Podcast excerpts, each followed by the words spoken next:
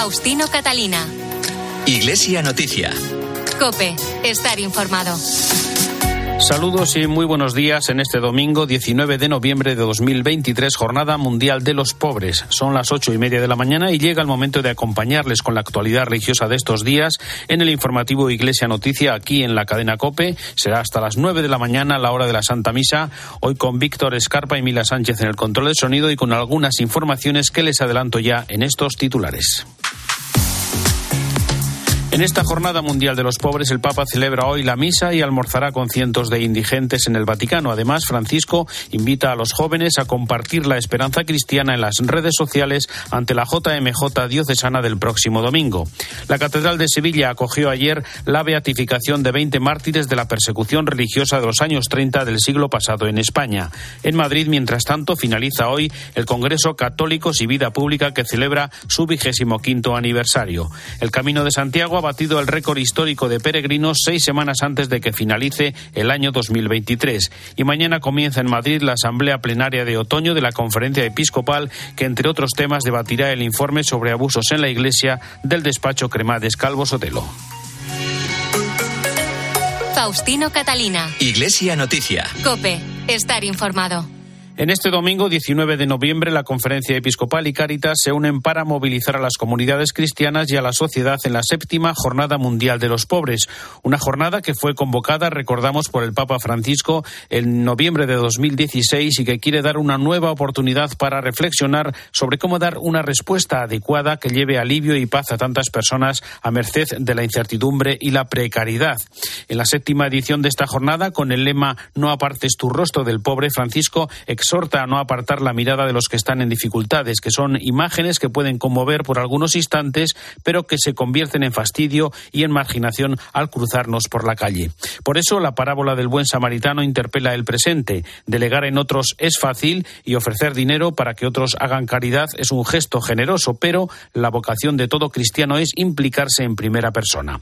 Jesús Fernández es el obispo de Astorga, también responsable de la Subcomisión Episcopal para la Acción Caritativa y Social. Desgraciadamente, el contexto actual no favorece la atención a los más pobres, puesto que, como dice el Papa en su mensaje para esta jornada, la llamada al bienestar sube cada vez más el volumen, mientras las voces del que vive en la pobreza se silencian. Lo que es desagradable y provoca sufrimiento se pone entre paréntesis, mientras las cualidades físicas se exaltan. Los pobres se vuelven imágenes que conmueven por algunos instantes, pero cuando se encuentran en carne y hueso por la calle, entonces intervienen el fastidio y la marginación.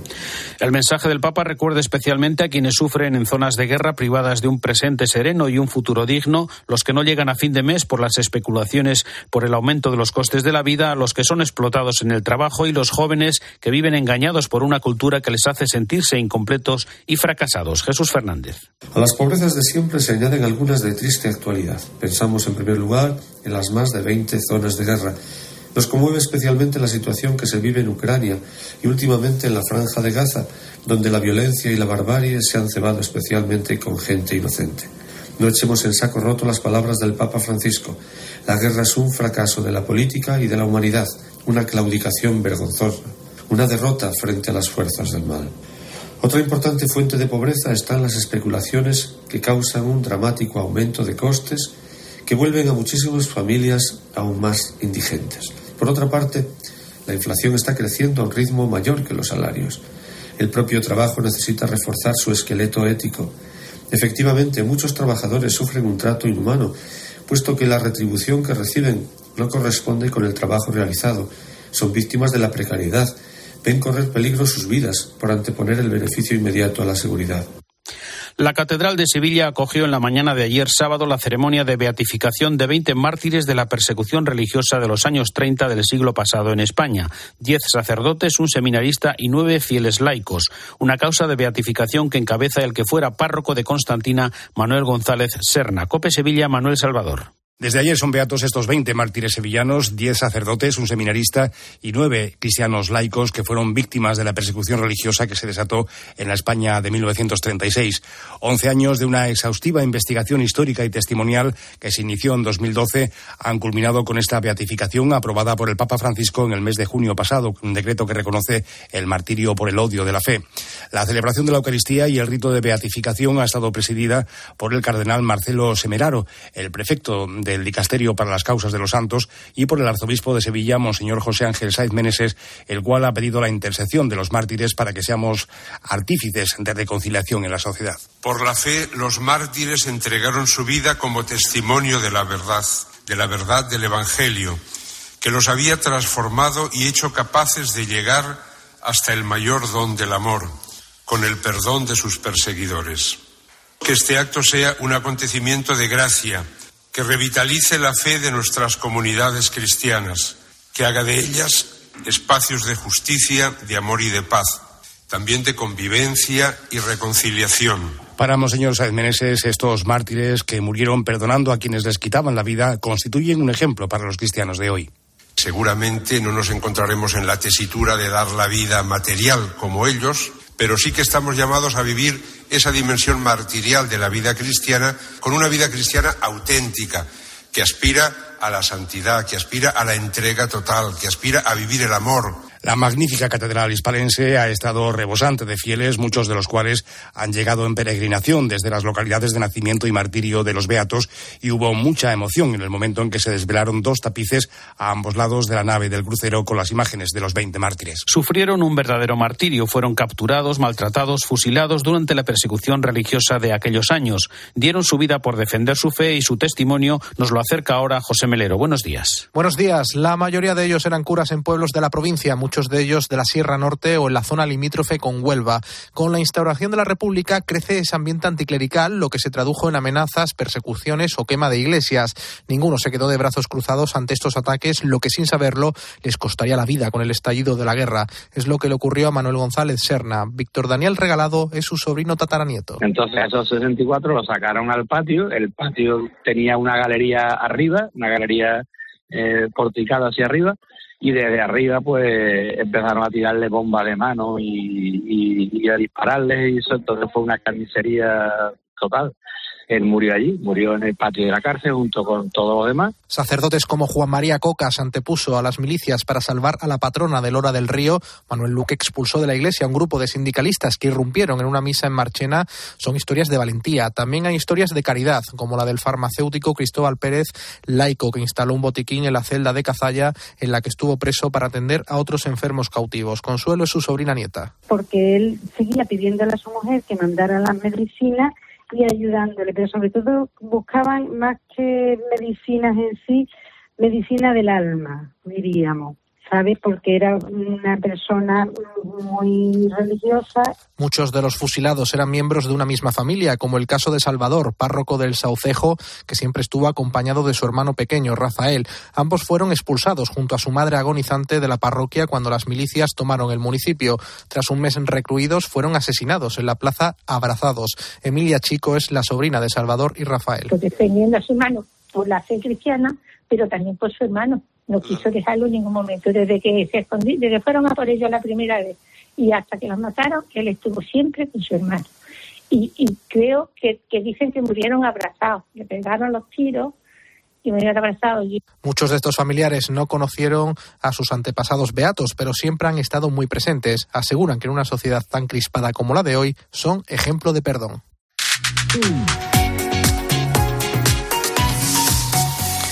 Hoy finaliza en Madrid el Congreso Católicos y Vida Pública que organiza la Asociación Católica de Propagandistas y la Universidad CEU San Pablo. Un congreso que celebra su vigésimo quinta edición con el lema Vivir, compartir, anunciar y evangelizar, en el que se hace balance de lo aportado a la sociedad a lo largo de este cuarto de siglo, también cómo afrontar el futuro. Rafael Sánchez Saus es el director de Católicos y Vida Pública. Hemos hecho muchas cosas, hemos vivido, hemos compartido, hemos anunciado, pero si no hemos evangelizado no hemos hecho nada. Entonces, hemos evangelizado, esa es la reflexión. Creemos que hemos evangelizado y es lo que queremos seguir haciendo. Experiencia nuestra, después de que han pasado miles y miles de personas a lo largo de todos estos años por, por las diferentes sesiones, es que esos eh, frutos existen. Entonces, mm, yo sí tengo mucha confianza en que ha habido muchos frutos porque si la asociación y el CEU han mantenido durante 25 años esta experiencia, es porque esos frutos se han notado, si no, no hubiese tenido ningún sentido mantenerlo. Y resume Rafael Sánchez Saus así el espíritu de católicos y vida pública. Lo que el Congreso ha pretendido siempre es poner el foco en algún problema importante social y mostrar eh, cuál es la solución cristiana y por dónde puede ir la propuesta cristiana, ¿no? Y entonces en torno a eso, pues hemos tratado, pues de, aportar, pues que gente pues procedente de primera línea del mundo, desde luego de la política, pero también de la cultura, del mundo de la economía, del mundo de la sanidad, de la educación, de la familia, etcétera, pues se hagan presentes y nos comuniquen, pues cuáles son sus expectativas, sus experiencias, sus esperanzas. Y yo creo que esto pues cuando ves a personas de esa categoría y, expresarse con toda, con, toda libertad acerca de su condición de cristianos, esto es un, testimonio y que estimula a muchísima gente, los confirma a otros muchos y nos impulsa. Desde el miércoles está abierto el plazo para inscribirse en el Congreso La Iglesia en la Educación que tendrá lugar en Madrid el próximo 24 de febrero. La Comisión Episcopal para la Educación y Cultura invita a esta inscripción a todas las personas de la comunidad educativa en cualquiera de los ámbitos en los que está presente la Iglesia para contar las experiencias y reflexiones tanto a nivel personal como institucional. Se da así continuidad al trabajo realizado en octubre en el que se presentaron 78 proyectos en nueve paneles de experiencias. La secretaria de la Comisión Episcopal de Educación y Cultura es Raquel Pérez San Juan. Pues con el Congreso, como Iglesia, vemos que necesitamos escucharnos y necesitamos renovar juntos nuestro compromiso educativo. Los protagonistas de la educación tienen la palabra y, bueno, queremos escucharlos. En este camino sinodal que transitamos como Iglesia, me parece que todos somos necesarios. Cada uno tiene su lugar, tiene su tarea, su responsabilidad en esta misión común. Y bueno, pues siguiendo las palabras del sínodo, eh, nos parece que comunión, participación, misión es también hoy una llamada para todos los agentes y las comunidades educativas. El arzobispo de Valladolid, Luis Argüello, ha iniciado una visita pastoral para recorrer 40 colegios canónicos entre privados y concertados que hay en su diócesis. Esta iniciativa pastoral responde a la petición del Papa Francisco ante el escaso alumnado y por ser el único lugar donde la mayoría de los alumnos reciben el mensaje cristiano. Nos pide a los, a los obispos que visitemos la escuela católica, que alentemos que viva su identidad católica, que escuchemos su problemática, sus situaciones y que veamos en la escuela una plataforma misionera y educativa de primera magnitud en este momento en el que vivimos. Hemos organizado la visita a más de una treintena de colegios de diverso tamaño, de diversas líneas educativas que existen en la diócesis con el deseo de participar en un encuentro lo más cercano posible con las diversas realidades de la comunidad educativa con el claustro de profesores, con el equipo directivo, con el equipo de pastoral, con los alumnos que sea posible, también con las organizaciones de padres, en fin, una visita para impulsar la dimensión misionera, evangelizadora, educativa de la escuela católica. Faustino Catalina. Iglesia Noticia. Cope. Estar informado. UMAS, mutua especialista en seguros para el sector educativo. Ofrecemos una solución integral para los colegios y guarderías. Daños patrimoniales, responsabilidad civil, accidentes de alumnos. Más de 1.400 centros ya confían en nosotros. Visítanos en umas.es. UMAS, más de 40 años de vocación de servicio. Faustino Catalina. Iglesia Noticia. Cope. Estar informado. Y la actualidad internacional nos lleva una vez más en primer lugar hasta el Vaticano. Ya sabemos que el próximo 8 de diciembre el Papa realizará el tradicional homenaje a la Virgen Inmaculada y que el día 12 celebrará una misa en honor a la Virgen de Guadalupe. Pero nos detenemos en este domingo en el que a las 10 de la mañana celebrará la misa dedicada a los pobres en la Jornada Mundial que comenzó hace ya ocho años y a la que seguirá en el aula Pablo VI un almuerzo con varios miles, como ya ocurrió en años pasados. Corresponsal en Roma y el Vaticano, Eva Fernández. Buenos días. Muy buenos días, Faustino. A estas horas ya se han abierto las puertas de la Basílica de San Pedro, donde a las 10 de la mañana el Papa presidirá la misa a la que acudirán como invitados especiales muchas de las personas con pocos recursos que son atendidos directamente por el Dicasterio para el Servicio a la Caridad del Papa. Entre ellos, algunas de las personas sin hogar que optan por pernoctar en los aledaños de la Plaza de San Pedro y todos los que están asistidos por Cáritas, la comunidad de San Egidio y otras asociaciones. A lo largo de esta semana, el Centro de Salud Madre de Misericordia, situado en uno de los laterales de la Plaza de San Pedro, ha ampliado su horario habitual de apertura para ofrecer tratamiento gratuito a quienes necesitaban atención médica general y especializada. Poco después del Ángelus, el aula Pablo VI volverá a llenarse de mesas redondas similares a las que se utilizaron durante el pasado sínodo para un gran almuerzo de familia al que asistirá el Papa junto a unas 1.300 personas en situación límite de pobreza. Una comida de domingo atendida por voluntarios de distintas asociaciones y llena de detalles para invitados tan especiales. Las mesas estarán decoradas con flores, manteles y servilletas de tela y el almuerzo está preparado y donado por la cadena hotelera Hilton. La celebración de esta jornada es fruto del último gran encuentro del Jubileo de la Misericordia de 2016 dedicado a los pobres. El Papa Francisco no quiso que quedara como un recuerdo del pasado, por lo que decidió establecer que cada año la Iglesia dedique en todo el mundo una jornada exclusivamente para los pobres se celebra el domingo anterior a la fiesta de Cristo Rey. La propuesta del Papa es que durante esta jornada, al menos por unas horas, compartamos lo nuestro con quien tiene menos, ya sea dedicando tiempo a escuchar o a acompañar o abriendo nuestra casa a quienes viven en situación de precariedad. El monasterio Mater Ecclesi, en el que vivió sus últimos años y falleció Benedicto XVI, estará habitado a partir del mes de enero por religiosas de clausura. Por otra parte, el Papa ha invitado a los jóvenes a compartir la esperanza cristiana a través de las redes sociales en su mensaje para la Jornada Mundial de la Juventud que las diócesis celebrarán el próximo domingo 26 de noviembre. Cuéntanos. El Vaticano ha publicado el mensaje que servirá tanto este año como el próximo para preparar el jubileo del año 2025 bajo los temas alegres en la esperanza y los que esperan en el Señor caminan sin cansarse. La alegría que brota del misterio pascual preside el mensaje, una alegría que no es fruto del esfuerzo humano, del ingenio o del arte, sino la que nace del encuentro con Cristo, del sabernos amados por Él. En el texto, el Papa recuerda que aunque la juventud es un tiempo lleno de esperanzas y sueños. Vivimos en una época en la que para muchos la esperanza es la gran ausente, pero no podemos olvidar que Dios no nos deja nunca solos y mantiene su promesa. En el texto también subraya que la esperanza se alimenta con la oración y propone a los jóvenes que se conviertan en sembradores de la esperanza en la vida de sus amigos y de todos aquellos que nos rodean.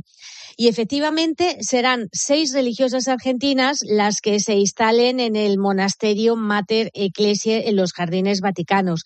Pertenecen a la orden benedictina de la Abadía de Santa Escolástica y de ellas se ocupará la gobernación del Estado de la Ciudad del Vaticano. Francisco restituye al monasterio su misión originaria, tal como fue decidido por San Juan Pablo II, para que quienes vivan en él sostengan al Papa por medio del ministerio de la oración, de la adoración, de la alabanza y de la reparación, siendo así presencia orante en el silencio y en la soledad. Es incompatible ser católico y pertenecer a la masonería. Es la contestación del Dicasterio para la Doctrina de la Fe que firma su prefecto Víctor Fernández con la aprobación del Papa en respuesta a la consulta de un obispo de Filipinas. Es el momento para el comentario de Antonio Pelayo. Buenos días. Buenos días, Faustino. Para hablar o escribir sobre la masonería conviene liberarse antes de la ignorancia, los prejuicios o los infundios. Estos últimos han sido múltiples. Les ofrezco dos ejemplos. La falsa acusación hace algunos años de que varios cardenales eran masones y el permanente recurso del contubernio judío masónico del franquismo como causa de los males de España. Los papas desde hace siglos han condenado la masonería. El primero en hacerlo fue Clemente XII a principios del siglo XVIII, seguido por Benedicto XIV y sus seguidores con casos excepcionales como el de León XIII, que lo hizo en tres ocasiones sucesivas. Más recientemente, Pío XII insistió en la condena absoluta. No lo hicieron los padres del Concilio Vaticano II, pero en 1983 la Congregación para la Doctrina de la Fe, cuyo prefecto era entonces el cardenal Ratzinger, reiteró que no ha cambiado el juicio negativo de la Iglesia respecto a las asociaciones masónicas y, en consecuencia, los fieles que pertenezcan a ellas se hallan en estado de pecado grave y no pueden acercarse a la Eucaristía. En el 2016, el cardenal Rabasi, presidente del Pontificio Consejo para la Cultura, escribió un artículo titulado Queridos hermanos masones, en el que les invitaba a un sincero diálogo con la Iglesia. Esta semana, el Dicasterio para la Doctrina de la Fe, cuyo prefecto es el cardenal argentino Víctor Fernández, con la aprobación del Papa, ha respondido a un obispo filipino que se inquietaba por el continuo aumento de sus fieles que se adherían a la masonería. La respuesta vaticana no deja lugar a dudas. A los católicos se les sigue prohibiendo unirse a la masonería debido a su incompatibilidad con la doctrina católica e invita a los obispos a evaluar la oportunidad de pronunciarse públicamente sobre este tema. Por lo tanto, quienes formal y conscientemente sean miembros de logias masónicas y hayan abrazado los principios masónicos quedan comprendidos en las disposiciones vigentes en el actual Código de Derecho Canónico, es decir, una pena justa que en algunos casos puede ser la excomunión. Desde Roma les ha hablado Antonio Pelayo. Gracias, Antonio. El cardenal Cerny, prefecto del Dicasterio para el Servicio del Desarrollo Humano Integral del Vaticano, ha publicado una carta al cumplirse los 34 años del asesinato de los jesuitas y dos colaboradoras en El Salvador, que fue el pasado jueves. En ella recuerda su testimonio de palabra y con los hechos como ejemplo a seguir ante la crisis de cultura que hay tras los riesgos ecológicos para preservar en nuestro mundo los recursos naturales y cuidar la casa común. Y recordamos dos noticias más del Vaticano con la habitual audiencia general del miércoles también la presentación de una campaña para sensibilizar a la opinión pública sobre el importante papel de los médicos de familia. Cuéntanos, Eva. Esta semana el Papa ha concluido su ciclo de catequesis sobre el celo católico, recordando que los cristianos tienen motivos más que suficientes para estar alegres y que, por lo tanto, un cristiano descontento, triste, insatisfecho o peor aún, sentido y rencoroso no es creíble.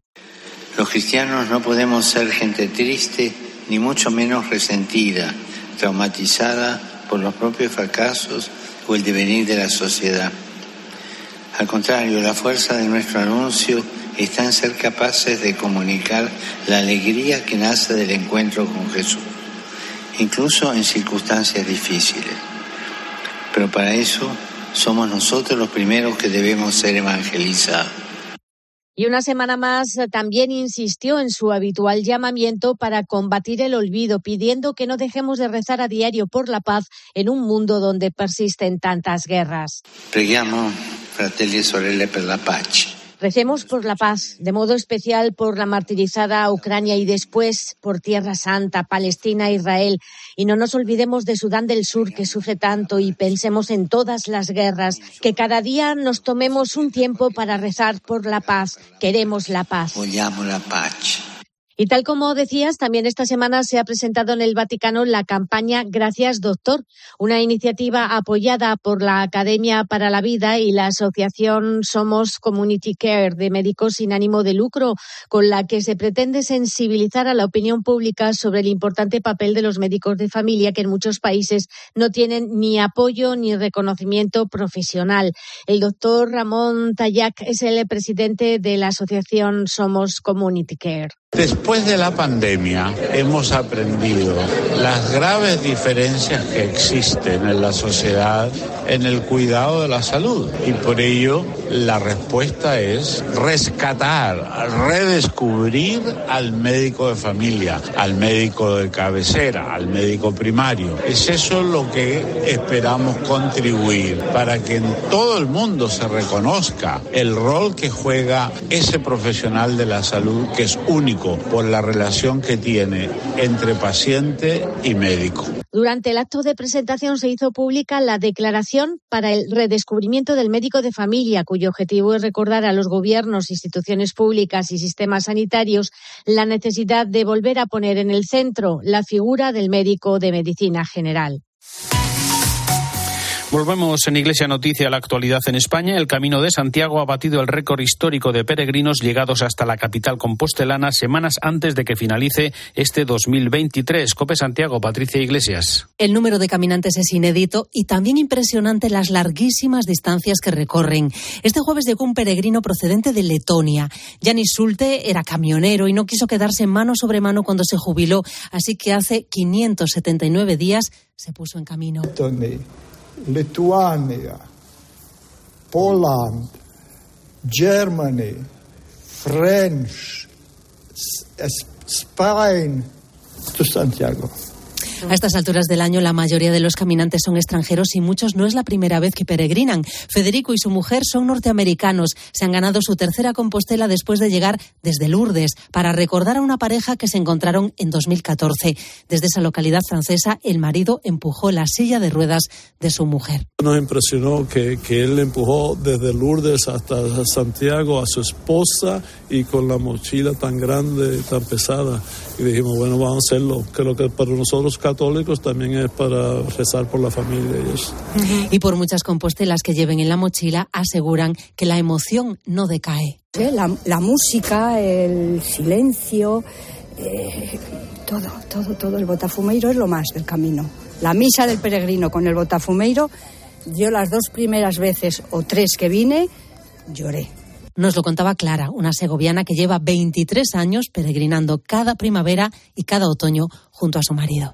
La Unión Católica de Informadores y Periodistas de España ha concedido el premio Lolo de Periodismo al periodista Fernando Bonete. Es crítico cultural del diario El Debate, colaborador de COPE, 13 y Eclesia y su perfil de Instagram sobre literatura tiene el mayor volumen de seguidores en España, con más de 310.000 seguidores y un alcance de 3 millones de usuarios al mes pues acojo el premio con una gran alegría y agradecimiento, no solo por el reconocimiento personal a mi trabajo en el ámbito de la crítica cultural y literaria, sino también por el hecho de que, de que un premio de periodismo no especializado se haya interesado por fin, haya querido poner el foco en la cultura, una dimensión que en muchas ocasiones ocupa injustamente una, una posición menor. Mm, también acojo el premio con una, con una inmensa responsabilidad, porque al final uno queda asociado al nombre de, de Lolo, que es eh, ejemplo máximo de, de periodistas, eh, por muchas razones, por su esfuerzo en la adversidad, eh, por su capacidad de contar y defender la verdad con firmeza, pero también con, respeto. Y esto lo siento desde luego como, como un ejemplo a seguir y una responsabilidad siempre.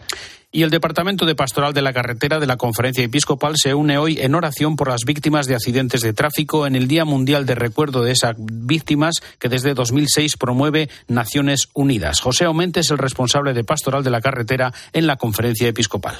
La iglesia que es madre tiene que estar están sus hijos, unos a llorar los que se han muerto, sobre todo encomendarles a la misericordia de Dios, y otro acompañar también a los que han, querido, que han quedado mal heridos y muchísimas, muchísimas familias rotas, muchísimas rotas. Y puedo asegurar que una silla vacía debido a que una persona ha fallecido en un accidente de tráfico es una herida abierta para la familia a las 24 horas del día de todos los días.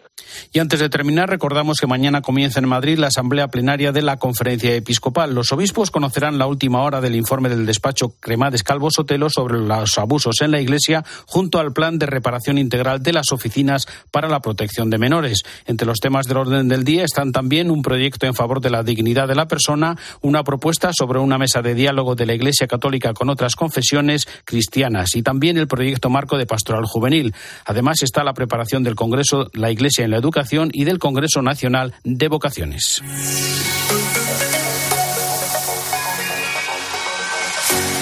Hasta aquí el informativo Iglesia Noticia, programa 1855 en este domingo 19 de noviembre de 2023. Volveremos dentro de siete días. Un saludo de Faustino Catalina.